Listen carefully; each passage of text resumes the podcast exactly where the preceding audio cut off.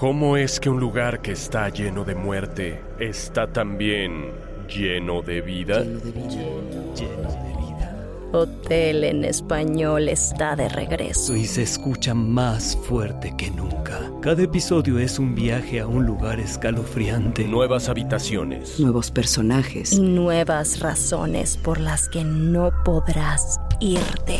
Nunca. No está embrujado. No es el infierno. Es Hotel.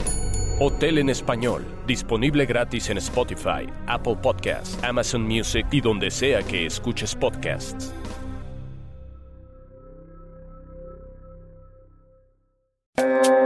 Esto es Creepy en español, un podcast dedicado a compartir las creepypastas y leyendas urbanas más famosas e inquietantes del mundo. Tú serás quien decida si estas historias realmente sucedieron o son solo simples inventos de la gente. Se recomienda discreción, ya que estas historias pueden contener lenguaje explícito y descripciones gráficas de violencia. Gurgles and Bugman, escrita por One Thing Straight, narrado por Edgar Cañas.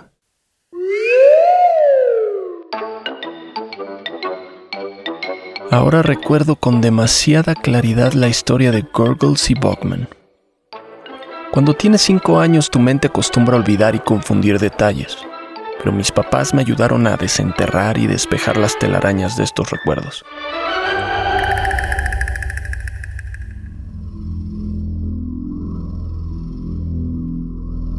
Ese año acababa de empezar el kinder.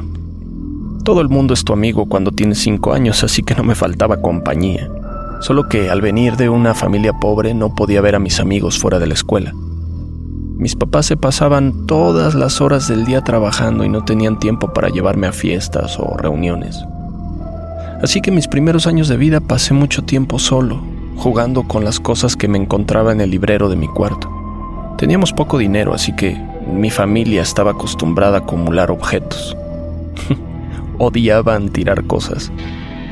Uno de los objetos de la estantería era un pequeño y viejo televisor. Era una caja de madera de unos 60 centímetros de ancho por 30 de alto, con una pantalla de cristal curvada que ocupaba la mitad del panel frontal. Junto a la pantalla había un gran interruptor circular que servía para cambiar el canal. En la parte superior tenía una antena toda torcida. Cuando mi aburrimiento me obligaba a encenderlo, normalmente solo había ruido o estática en blanco y negro. De vez en cuando giraba el interruptor con la esperanza de captar alguna emisión local. La mayoría de las veces eran imágenes distorsionadas y fragmentos de sonido incoherentes. Pero había un canal que siempre estaba claro como el agua. El programa de Gurgles y Buckman. Gurgles era un payaso, pero no uno común. Llevaba un fino traje negro que cubría su alto y delgado cuerpo con una corbata que hacía juego y unos gigantescos zapatos de payaso para completar su distintivo atuendo. Sus pupilas eran completamente negras, como mármoles de ébano pulidos, sin rastro de blanco alrededor.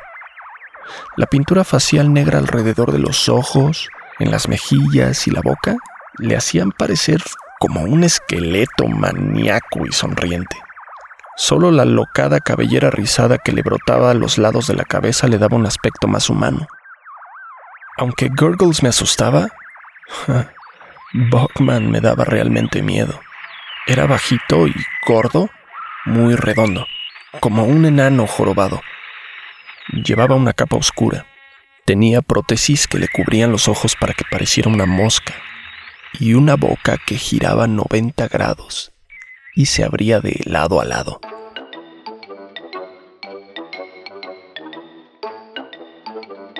El programa en sí era como una cámara escondida, con bromas a gente desprevenida. Siempre empezaba con Gurgles y Buckman escondidos en la casa de alguien.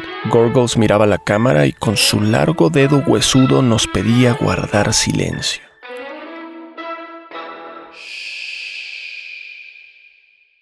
Cuando la incauta víctima del programa aparecía, empezaba a sonar música que solo los espectadores podíamos oír. Mientras tanto, las víctimas seguían haciendo su rutina nocturna sin darse cuenta de lo que estaba sucediendo. Los veíamos haciendo la cena, o en la sala viendo la televisión con su familia, o haciendo otras tareas. Luego veíamos cómo Gurgles y Buckman les robaban cosas, como un lápiz, o les movían un vaso, o hacían desaparecer cosas a sus espaldas. Los ángulos de la cámara cambiaban a medida que Gurgles y Buckman cambiaban su escondite, desde los rincones oscuros de una habitación hasta los armarios, o el techo, o debajo de los muebles. No importa dónde estuvieran, siempre miraban atrás y le guiñaban un ojo al espectador. Cuanto más se acercaban a sus víctimas, más fuerte y más risas salían de la bocina de la televisión.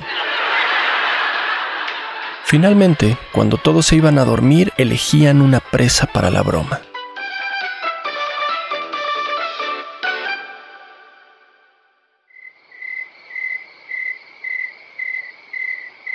Esperando en el armario debajo de la cama, una vez que su víctima se dormía, Bogman salía a rastras y se metía suavemente a su lado. Su mandíbula se abría lentamente y de ella salía un popote afilado que clavaba en el cuello de la persona. Eso siempre paralizaba a su víctima. A veces se podía ver cómo luchaba mientras la música y las risas se intensificaban. Ah, y si la víctima se despertaba con una cara de terror al descubrir a Gurgles y Buckman encima, la música y las risas eran aún más fuertes. Gorgles hacía caras a la cámara mientras el público se reía, y Buckman utilizaba el popote para beber del cuello de la persona.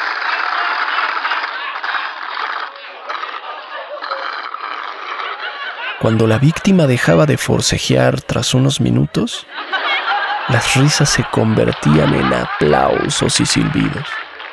Cuando Buckman terminaba, la cara de Gurgles llenaba toda la pantalla con su sonrisa gigantesca de dientes afilados. Entonces susurraba.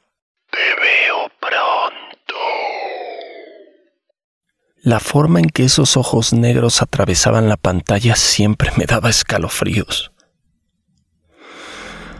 Adiós. Odiaba ese programa pero siempre me quedaba paralizado una vez que empezaba. Un día, el televisor desapareció misteriosamente de mi habitación. Mis padres me dijeron que lo habían vendido para pagar unas facturas. La verdad es que me alegré mucho, pero ayer cuando volví a preguntarles por ese televisor, intercambiaron miradas nerviosas y me contaron la historia completa. A mediados de ese año, Derek, un compañero de clase que yo no conocía muy bien, había muerto en circunstancias horribles. Fue asesinado en su cama con una puñalada en el cuello. No se encontró ninguna prueba de que se tratara de un asalto, por lo que sus desdichados padres fueron detenidos como principales sospechosos. Ellos, por supuesto, negaron todas las acusaciones. En el momento en que la señora Nolan, mi profesora, se lo comunicó a nuestra clase, yo la había interrumpido diciendo que Derek no podía estar muerto porque lo había visto junto con su familia en el programa de Gurgles y Buckman el día anterior. Cuando la señora Nolan mencionó a mis padres lo que yo había dicho, inmediatamente sacaron el televisor de mi habitación, lo llevaron a un depósito de chatarra y lo hicieron arder hasta convertirlo en cenizas y metal fundido.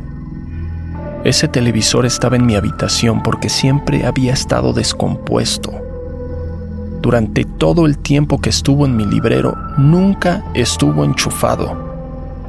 Lo que veía en esa pantalla no era de una emisora.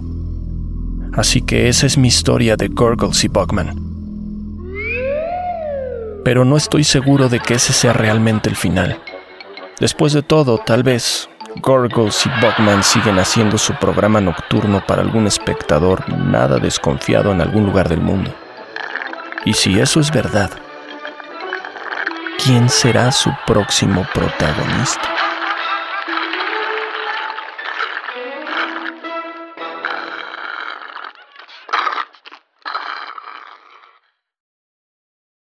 Ratonsuicida.avi Narrado por Fernando Hernández ¿Alguno de ustedes recuerda los dibujos animados de Mickey Mouse de los años 30?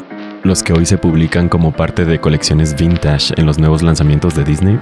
Pues bien, he oído de la existencia de un episodio jamás visto, ni siquiera por los fans más leales de los clásicos de Disney.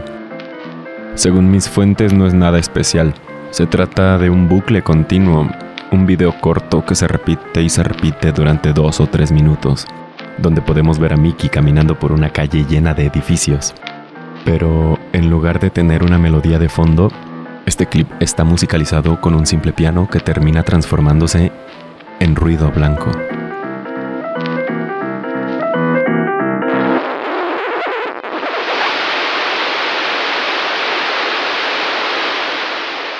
El Mickey que sale en este clip no es el alegre ratón que conocemos. No baila, no sonríe, solo camina como cualquiera de nosotros, con una expresión facial normal, con su cabeza inclinándose de lado a lado, mientras sostiene una mirada lúgubre.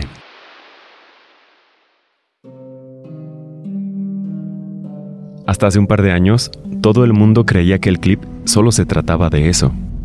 Cuando Leonard Maltin, el famoso historiador de películas, estaba revisando material de los archivos de Disney para incluirlos en el lanzamiento del DVD de aniversario, descubrió este clip. Inmediatamente se dio cuenta de que no contaba con los estándares de calidad para formar parte de la colección. Sin embargo, quería tener una copia digital de este clip, ya que se trataba de una creación de Walt.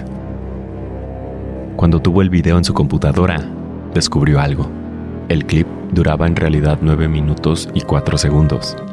Por lo menos esto es lo que me confirma mi fuente, un asistente personal de uno de los altos ejecutivos de Disney. El video pasa a negros después del minuto 3.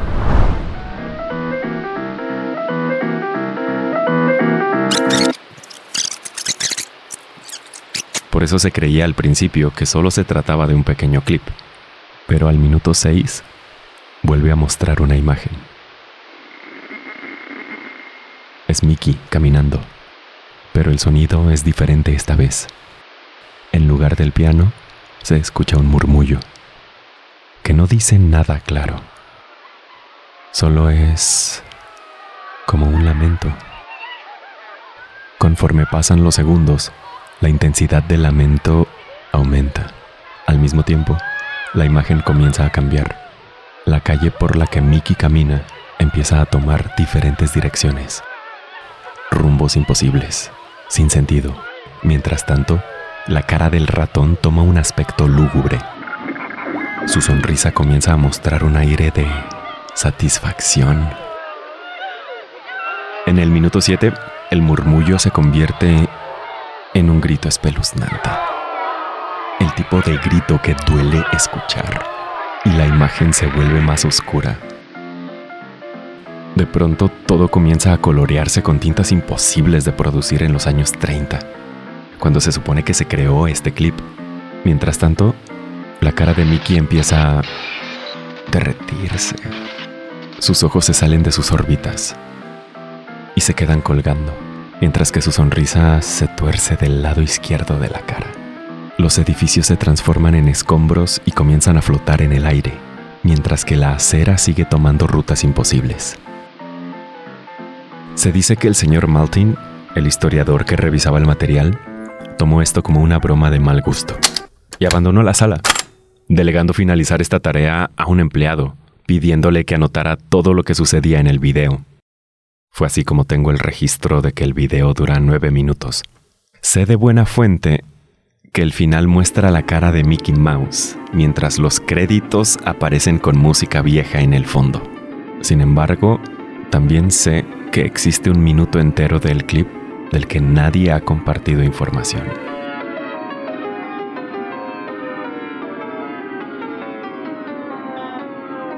Un guardia de seguridad presente en ese trágico día ha dicho que el empleado encargado de revisar el video salió apresuradamente de la sala después de que el video finalizara, dando tropiezos y viéndose muy pálido, diciendo, el verdadero sufrimiento no se conoce, lo repitió siete veces antes de agarrar rápidamente la pistola del guardia y suicidarse en el acto.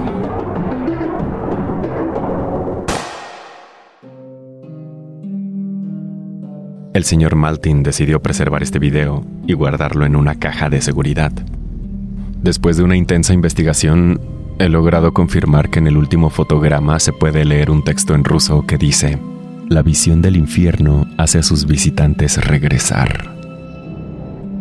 Pero nadie ha podido confirmar esto. Muchos empleados de Disney han intentado compartir en la web una copia de este archivo que de alguna manera se ha filtrado, pero nadie lo ha logrado con éxito, ya que el video es bajado de inmediato y los empleados son despedidos.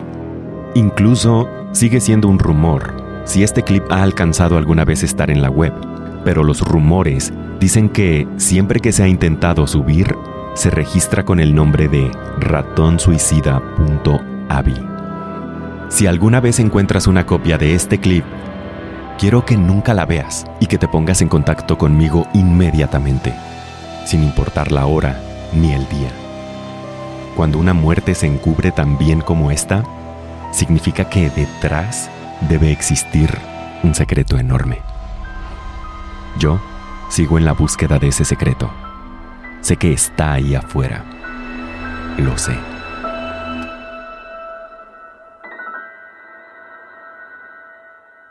Creepy en español fue creado por John Grills y producido por Guillermo Ruiz de Santiago. Manda tu propia historia a creepyhistoriaspod.gmail.com y nos pondremos en contacto contigo. Síguenos en Instagram, estamos como arroba creepy en español. No olvides suscribirte a Creepy en español donde sea que escuches podcasts.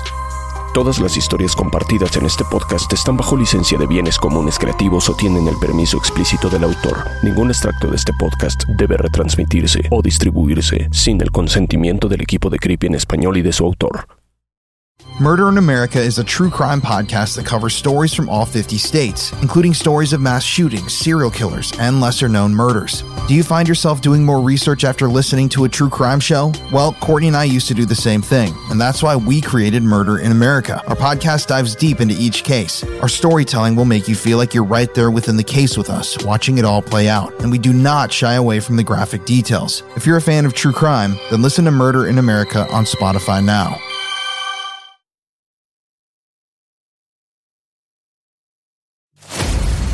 Every town has its dark history. Hometown Ghost Stories is a paranormal podcast that goes town to town all across the globe, exploring the world's most haunted places, tapping into the dusty archives and the darkest corners to bring you the most terrifying stories of real people and their harrowing experiences. Hometown Ghost Stories dives into the history of haunted locations and investigates why and how these places earned their terrifying reputation. Rob, Dave, and Jesse go live every Tuesday night after an uninterrupted documentary style breakdown on the case, followed by an open discussion with live viewers. Subscribe today to listen to Hometown Ghost Stories on your preferred podcast platform or watch the video version on YouTube and now Spotify. Head on over to the Bloody FM podcast network and check out Hometown Ghost Stories if you're brave enough.